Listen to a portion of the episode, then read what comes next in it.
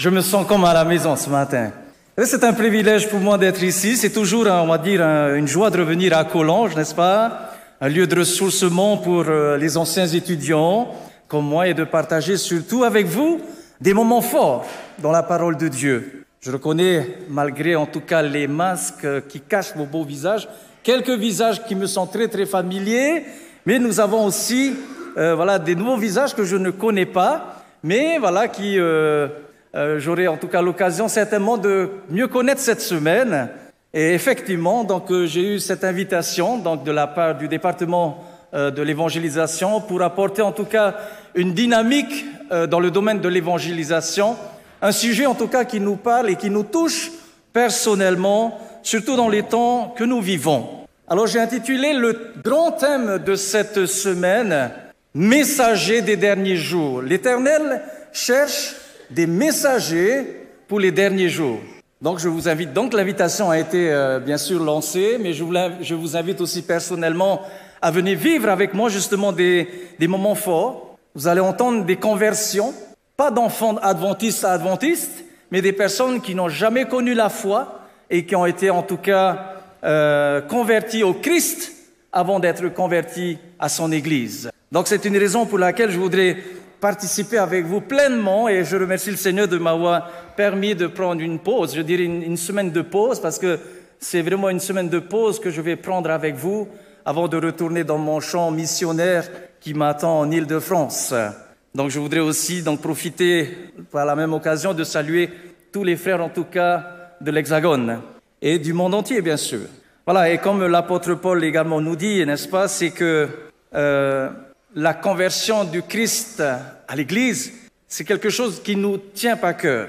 Donc, des surprises, bien sûr, qui nous seront en tout cas divulguées aussi par la messagère du Seigneur, n'est-ce pas, notre sœur Hélène White, de l'Esprit de prophétie. Beaucoup d'arguments qu'elle apporte, parce qu'ayant été elle-même une pionnière de, de l'Église aussi, et des messages qui étaient des messages pertinents, bien sûr, de l'époque, mais qui aujourd'hui encore a tout son sens. Et la réalité des choses, c'est que nous sommes encore ici en tout cas à, pas à lutter, mais à vivre avec ce message d'espérance que Dieu nous a laissé. Est-ce que nous sommes heureux d'appartenir à Christ?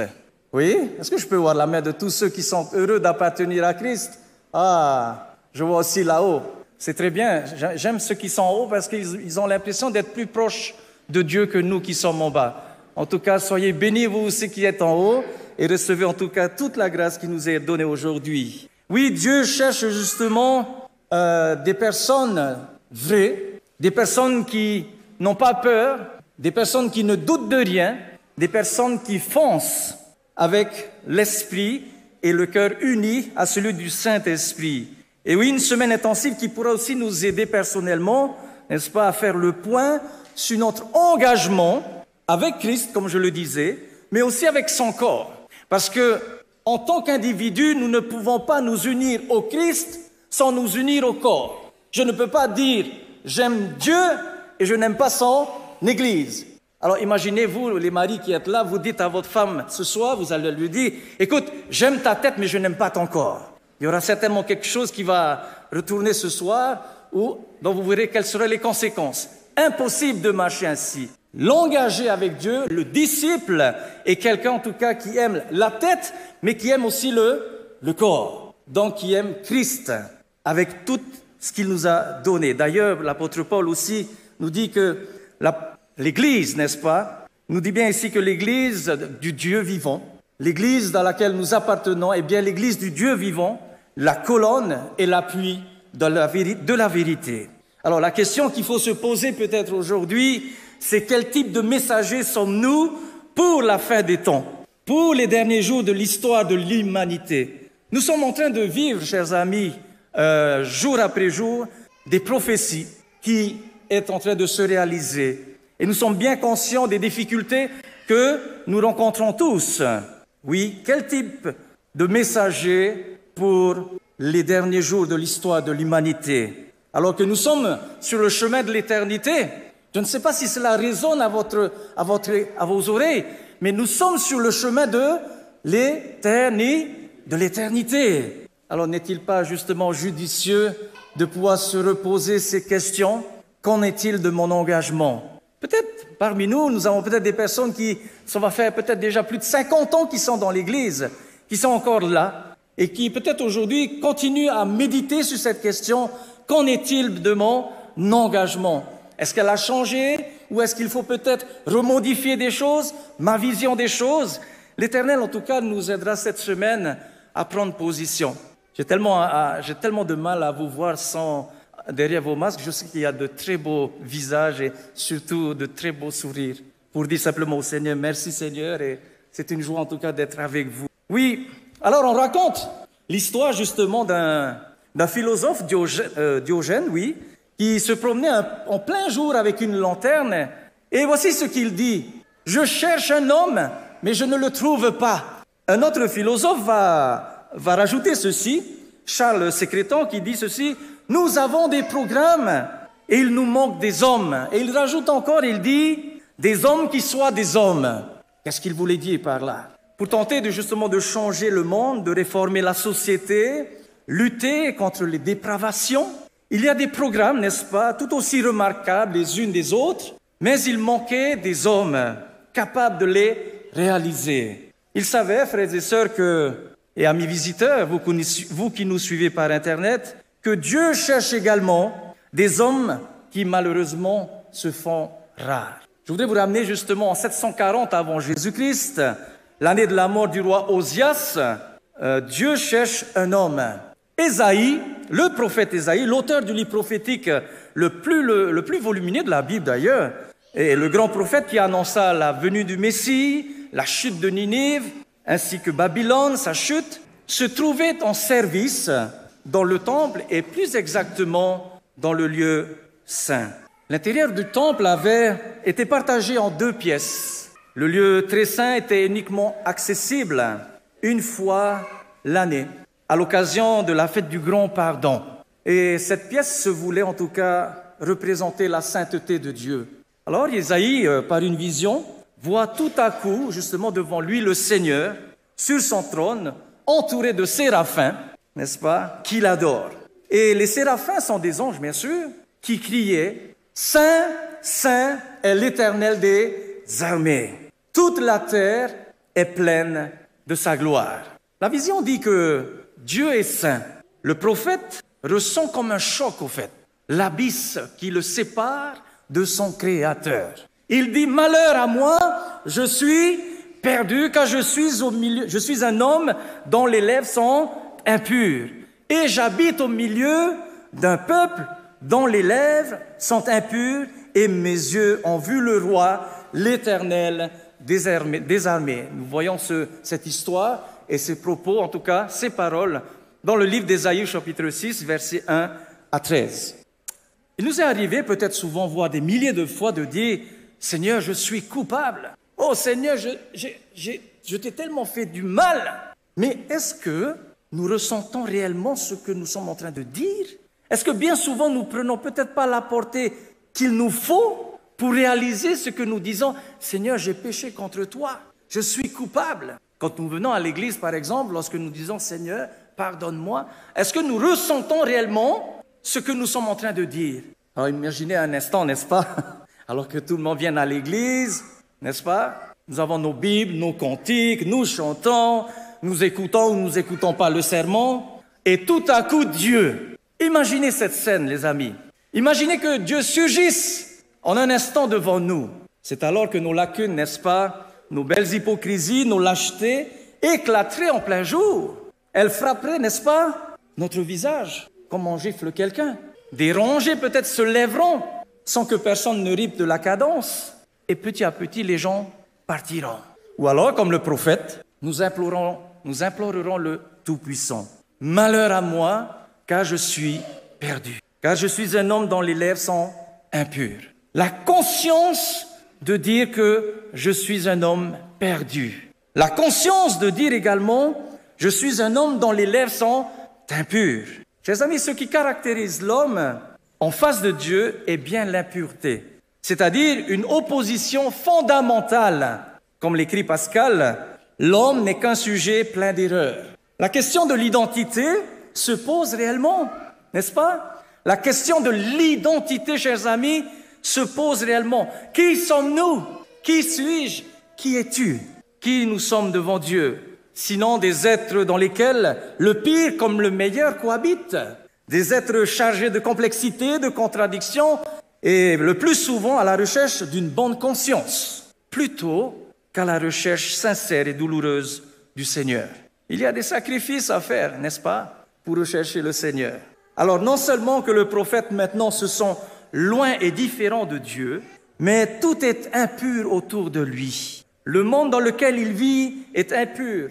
Son peuple qu'il aimait de tout son cœur est impur, dont les lèvres sont impures, n'est-ce pas? Tout comme son roi, le peuple avait abandonné Dieu. Alors je m'explique bien. J'essaie de vous faire comprendre. Le texte, ce que je viens de vous dire, c'est qu'il, n'est-ce pas, le peuple avait abandonné Dieu. Le peuple élu, écoutez bien, n'a pas abandonné les cérémonies religieuses. Ça, il ne l'a pas abandonné. Les grandes fêtes, les processions et les prières publiques, non. Ça, ils ne l'ont pas abandonné. Ils viennent constamment et ils font comme d'habitude, on vient et on l'en fait. Parce qu'il faut le faire. Mais tout n'était que formalisme. Apparence, mais la foi qui s'incarne dans les actes de chaque jour, la religion qui transforme les relations humaines, les lois, les institutions étaient abandonnées. Tout ce qui était, tout ce qui avait de la valeur était abandonné. Quelle tristesse, n'est-ce pas, aux yeux de ce prophète qui était resté fidèle à son Dieu, de voir que son peuple, le peuple élu de Dieu, était dans une décadence. Et petit à petit, lentement, mais sûrement, une nouvelle mentalité, de nouveaux critères d'appréciation, n'est-ce pas, s'imposaient. D'ailleurs, cette dégradation morale et spirituelle a conduit le roi Osias, après 52 années de règne, à vouloir s'accaparer du pouvoir sacerdotal, sacerdotal, ce qui ferait de lui, logiquement, à la fois un chef politique, mais aussi un chef religieux. Mais comme le prophète le dit, lorsqu'il fut puissant, son cœur, n'est-ce pas, s'éleva pour le perdre.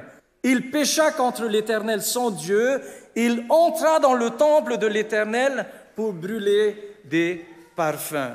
Le rôle qui était attribué au prêtre, il l'a accaparé. Comment s'étonner justement d'une telle démarche? La religion est devenue une affaire d'habitude. Nous venons au temple par habitude, on se rassemble par habitude, l'on chante par habitude. Elle est même devenue une représentation d'un pouvoir alléchant. Et nous pouvons même entendre les paroles du chanteur Claude François qui dit Comme d'habitude. Sommes-nous conscients, chers frères et sœurs, de ce qui se passe dans l'histoire que nous entendons? La religion avait perdu sa raison d'être, tout comme l'adoration. Comme dit le prophète, le bœuf, connaît son possesseur et l'âne la crèche de, oui, et l'âne la crèche de son, de, de son maître. Mais Israël ne connaît rien. Si bien que le rituel devint une absurdité, une injure faite au Seigneur. D'ailleurs, l'Éternel dit, ceci, cessez d'apporter de vaines offrandes j'ai en horreur l'encens, les nouvelles lunes, les sabbats et les assemblées. Je ne peux voir le crime s'asseoir aux, solennités, dit l'Éternel. Il a horreur de voir cette attitude de formalisme au sein même de son peuple, coupable par solidarité. Pour le prophète, le roi est coupable, le peuple est coupable, mais lui n'a rien à se reprocher. Il est resté fidèle, comme Élie. Mais pourtant, le prophète se sent menacé. Ils se sont menacés et il dit, malheur à moi, je suis, I'm lost, je suis perdu, n'est-ce pas Je suis perdu. Je sais que nous avons des, nous avons des étudiants euh, des États-Unis. Bienvenue aussi, donc que Dieu soit avec vous. Oui, le, le prophète dit que je suis perdu et je ne veux pas me désolidariser de ce peuple. Le responsable, c'est le peuple, le milieu, les autres, pas moi. Chers amis, nous, vivons, nous vivons dans un monde corrompu. Le mal est une notion extrêmement floue, hein, vous savez. Le décalogue est inapplicable d'ailleurs, car comme chacun le sait, l'homme est le produit de son milieu. Combien de fois recherchons-nous des excuses en citant l'influence du milieu? Alors, bien souvent, je me dis que si tout le monde faisait le mal, si tout le monde faisait le mal, il n'y a plus de mal, parce que tout le monde fait le mal. C'est tout à fait logique. Donc, il n'y a plus de coupables. Tout le monde fait le mal. Donc l'individu, justement, se réfugie dans le groupe pour échapper à ses responsabilités propres. N'est-ce pas un peu la même chose dans nos églises, dans l'église, je dirais? On dit de moins en moins c'est ma faute, vous savez. Si le peuple est comme ça, c'est de ma faute. Si l'Église est arrivée là, c'est peut-être de ma faute. Et cela, nous l'entendons de moins en moins. C'est plutôt celle des églises qui ferment les yeux, qui sont trop froides, trop tièdes. Telle pratique s'installe en contradiction avec la parole de Dieu.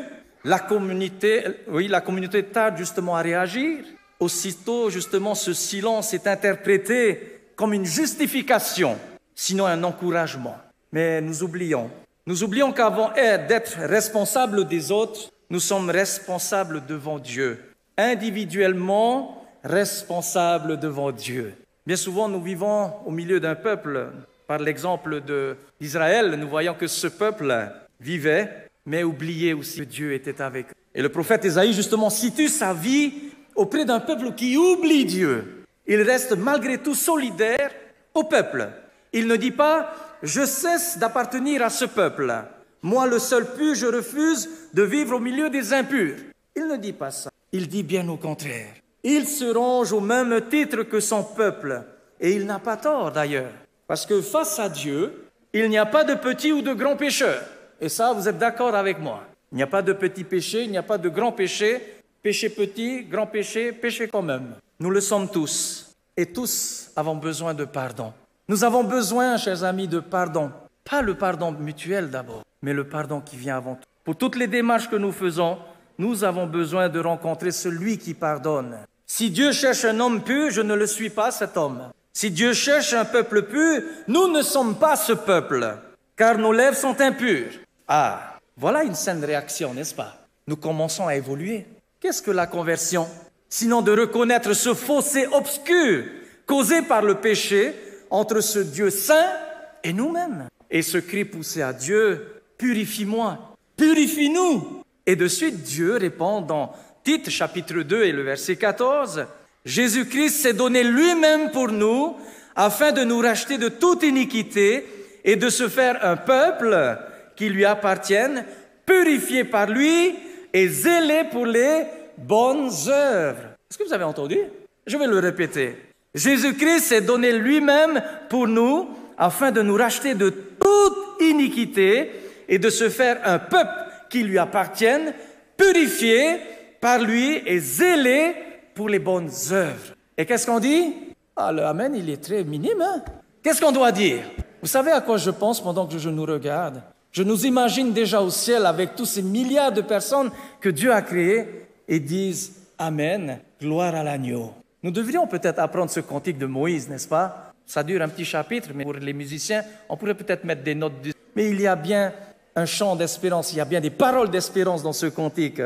Dans cette vision d'ailleurs excellente, l'un des prophètes vola, n'est-ce pas, vers moi, dit l'Écriture, tenant dans la main une pierre ardente qu'il avait prise sur l'autel avec des pincettes. Il toucha ma bouche et dit, ceci a touché tes lèvres. Ton iniquité est enlevée et ton péché est expié. Conscient de son incapacité justement de faire le bien, mais disposé et prêt à se laisser guider par son Dieu, il reçoit la certitude, le geste qui a été fait sur Ésaïe a bien démontré que le Seigneur l'avait pardonné. Il reçoit la certitude du pardon. Il accepte et seulement alors il peut entendre l'appel qui lui dit, Qui enverrai-je et qui marchera pour nous? Et alors je répondis, dit le prophète, Me voici Seigneur, envoie-moi. Il dit, Va et dit à ce peuple. Pour entendre l'appel, pour y répondre, il faut au préalable, n'est-ce pas, s'être laissé purifier par Dieu. Et ça, c'est une étape qui est primordiale dans la croissance spirituelle. Être purifié à l'intérieur pour que nous puissions entendre l'appel et la voix de l'Éternel nous, dire, qui enverrai-je? Vous voyez que le processus, le cheminement est très important. Le désir de bien faire justement les choses, l'attachement à son Église, la fidélité à ses pères, la capacité morale, intellectuelle, la volonté, le courage, l'esprit de corps sont insuffisants pour répondre à l'appel. Alors écoutez bien ceci, les amis. Nous sommes tous des personnes engagées, n'est-ce pas, au Seigneur Jésus-Christ. Et voici ce qui nous est dit. Il n'y a pas de mission puissante ni de messager sans conversion. Je le répète, Il n'y a pas de mission puissante, ni de messager sans conversion. Si nous voulons être des missionnaires pour le Christ, nous devons passer par une conversion sincère.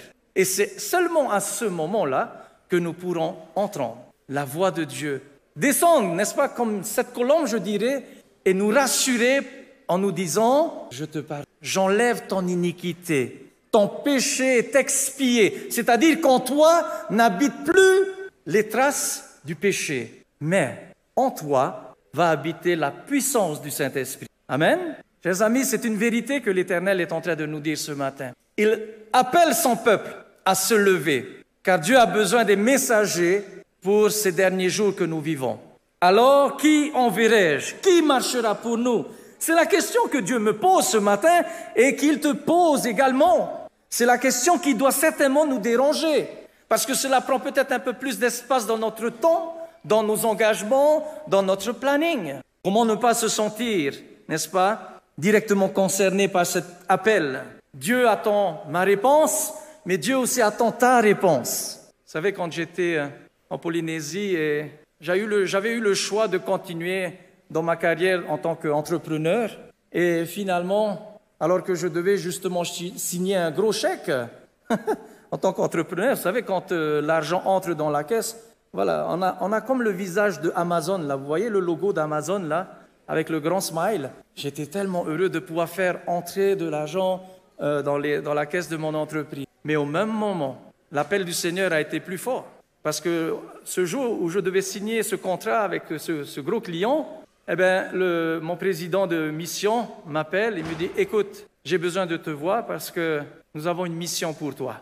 Et à partir de ce moment-là, le Seigneur a commencé à travailler, à travailler, à travailler et continue à travailler et le résultat est que je suis devant vous aujourd'hui. Je n'ai pas du tout, on va dire, eu les yeux fixés sur tout ce qui était finance, matérialisme, mais j'avais les yeux fixés sur le plus grand nombre d'âmes à sauver. Dieu a orienté mes yeux vers là. Et je pense que c'est ce qu'il voudrait, c'est ce qu'il souhaite également pour son Église. Que nous ayons conscience que nos yeux se tournent vers le plus grand nombre d'âmes à gagner, pas pour notre intérêt, mais parce que nous sommes sur le chemin de l'éternité. Et heureux celui qui croit et je dis bien que heureux celui qui croit, la, portion de bénédiction que Dieu nous donnera, vous donnera, comme il me l'a donné, sera double, sera triple. Et vous entendrez le maître, bien sûr, lorsqu'il reviendra, disant, entre, bon et fidèle serviteur, entre dans la joie de ton maître, car tu as été fidèle en toutes choses, tu as abandonné tes voies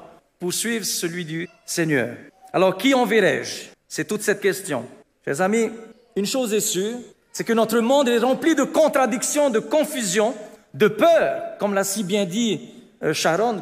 Et encore merci pour cette histoire parce que euh, à chaque fois que tu racontes une histoire, je suis aussi emporté que les enfants. Alors merci, merci parce que si j'avais un coussin sur lequel je pouvais amener ma colère aussi, je le ferais.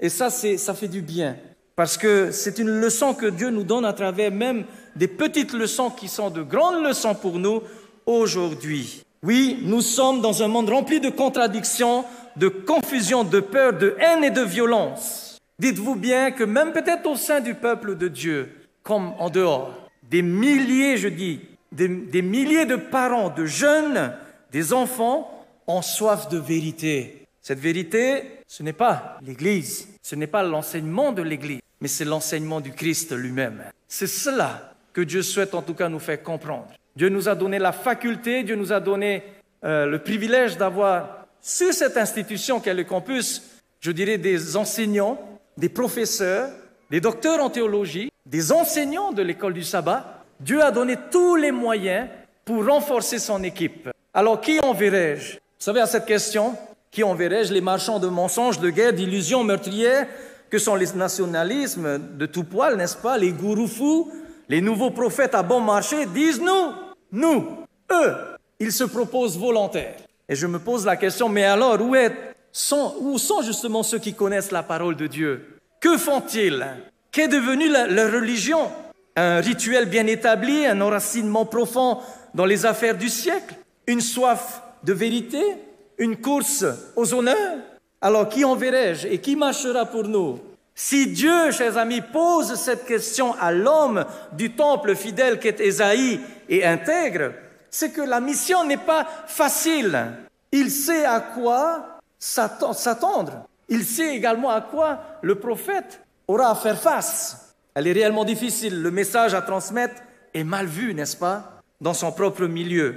Bien qu'il aime son pays, il sera même obligé de prédire sa ruine. Il faut le remarquer que le christianisme a fourni des hommes et des femmes remarquables, autre chose que des moutons, des irresponsables ou des importunés, des pardon, pour qui seul l'intérêt compte. Mais il faut le reconnaître, les églises, quelles qu'elles soient, ont cruellement manqué de prophètes qui marchent pour Dieu. Par exemple, il est rare que sur des questions qui remettent justement en cause l'enseignement fondamental de l'Écriture, les chrétiens et leurs églises aient résisté. La plupart du temps, ils se convertissent aux idées présentes, les idées du moment. Il serait intéressant en tout cas de citer les déclarations de personnalités, n'est-ce pas, ecclésiastiques, confrontées à de telles situations. Mais là n'est pas notre sujet. Nous subissons tout simplement les grands courants qui traversent notre monde. Un peu comme la girouette, n'est-ce pas, que l'on voit au sommet des clochers, qui nous indique en tout cas le vent, la direction du vent. Alors, qui marchera pour nous? Qui enverrai-je? Maintenant, qui marchera pour nous? Et le nous ici signifie Dieu, tout simplement. Qui représentera Dieu à la fin des temps? Chers amis, ici, il s'agit de marcher avec Dieu. Formidable, n'est-ce pas? Marcher avec Dieu. Est-ce que nous pouvons le répéter ensemble? Un, deux, trois. Marcher Encore une fois, marcher avec Dieu. Il s'agit de marcher avec Dieu. Il s'agit d'être témoin et d'enseigner sa parole. Et cela, quelles que soient les directions des vents, qu'ils viennent de l'est, du sud, du nord, de l'ouest. La parole de Dieu est la même hier et aujourd'hui. Dieu ne change pas et son message non plus ne change pas. Les dix commandements sont pour nous les principes de base. D'ailleurs, nous sommes en plein dans cette étude de l'éducation au niveau de notre bulletin trimestriel et vous voyez que la base de toute chose a déjà été prescrite dans la loi de l'Éternel. Alors nous aurons de la joie, n'est-ce pas, à la méditer jour et nuit pour que nos familles, malgré les erreurs qu'elles puissent commettre, puissent être rétablies par l'amour de Jésus. Alors les dix commandements sont pour nous, oui, les principes de base pour vivre en harmonie avec Dieu et le prochain. Et pourtant, au milieu du nationalisme, des racismes, nous prêchons l'amour et, et la fraternité en Jésus. Et nous voilà justement aussi parfois soupçonnés, n'est-ce pas, de trahison. Nous sommes tour à tour qualifiés de réactionnaires, de révolutionnaires, de fanatiques, de sectaires ou autres qualifications. Qu'importe. Quoi que les gens disent de nous, les amis, mes frères et sœurs en Christ, le problème n'est pas là. Le problème n'est pas là. Le vrai problème est dans nos capitulations. Ce message reçu de Dieu, nous le partageons mal parce que nous le vivons mal. Voilà le vrai problème. Alors qui enverrai-je? Peut-être certains d'entre nous diront, pas moi Seigneur, tu sais, surtout pas moi. De mon côté, euh, je ne suis pas très brillant. Hein. Mes notes euh, à l'école euh, ne dépassent même pas la moyenne. Des fois, j'arrive à 3, 4 sur 20. Mais voilà, s'il te plaît Seigneur, pas moi. Je suis le plus médiocre de la classe. Donc mes professeurs, voilà, me regardent d'un petit œil soi-disant, essaye de m'aider, mais finalement, mais Seigneur, non, s'il te plaît, pas moi. Envoie celui qui est plus diplômé, celui qui, a, euh, qui, a, qui, a des, qui est plus diplômé que moi. Envoie-le, Seigneur. Mais moi, non, Seigneur, s'il te plaît. Envoie le plus beau, pas moi, qui suis moche et méchant. Vous avez vu, hein, ce dessin animé, hein, la plupart, hein? Moi, moche et méchant, n'est-ce pas? Hum. Pourtant, j'aimerais répondre, moi, Seigneur, comme Esaïe, comme Pierre le rustre, Matthieu le voleur, Zachée l'exploiteur, il n'y a que des personnes imparfaites que Dieu a choisies. Révolutionnaires, Simon, n'est-ce pas? Eux non plus n'étaient pas parfaits. Pourtant, ils ont répondu et le Seigneur les a pris comme ils étaient. Il en a fait des colonnes du christianisme. Et pour terminer justement ce message de ce matin, je ne voudrais pas vous endormir.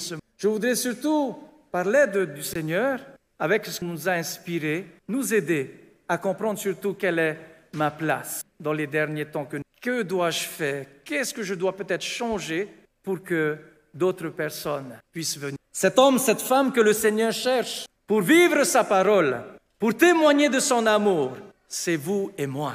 Tous, nous pouvons être celui ou celle qui marche avec Dieu, conscient de notre petitesse, n'est-ce pas? Première démarche. Purifié, deuxième démarche. Renouvelé par l'Esprit, aimant suffisamment les autres pour leur annoncer une vie meilleure. Le salut, la vérité en Jésus. Racontant sa version, justement, Paul écrit ceci.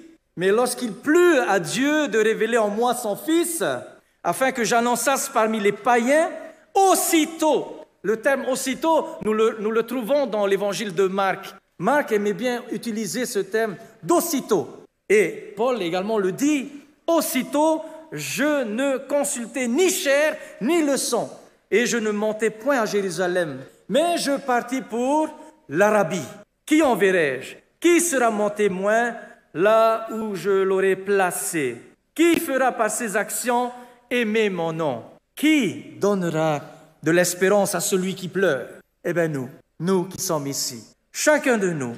C'est la décision que nous devons prendre, les amis. Nous ne regardons ni à droite ni à gauche, mais regardons comment Dieu fait les choses et répondons-y. Être dans un monde difficile, de meilleurs témoins, nous pouvons dire ceci, me voici Seigneur, me voici Seigneur avec mes lacunes et envoie-moi. Je ne fais pas partie du clan des Avengers, ou ceux qui connaissent. Je ne suis ni Moïse ni Paul, mais en m'appelant, tu t'engages, toi le seul et unique vrai Dieu, tu t'engages à faire de moi ton disciple. N'est-ce pas? Bien souvent, nous nous arrêtons simplement aux enseignements et nous oublions une dernière partie, c'est de faire de chacun de nous des disciples authentiques du Christ. Et c'est là quel est le message que Dieu souhaite pour chacun d'entre nous que nous puissions être des disciples authentiques du Seigneur. Et là, nous pourrons dire également, Seigneur, envoie-moi. Y a-t-il ce matin des personnes, des frères et sœurs en Christ, qui souhaitent ce matin se dire, Seigneur, après ce que je viens d'entendre,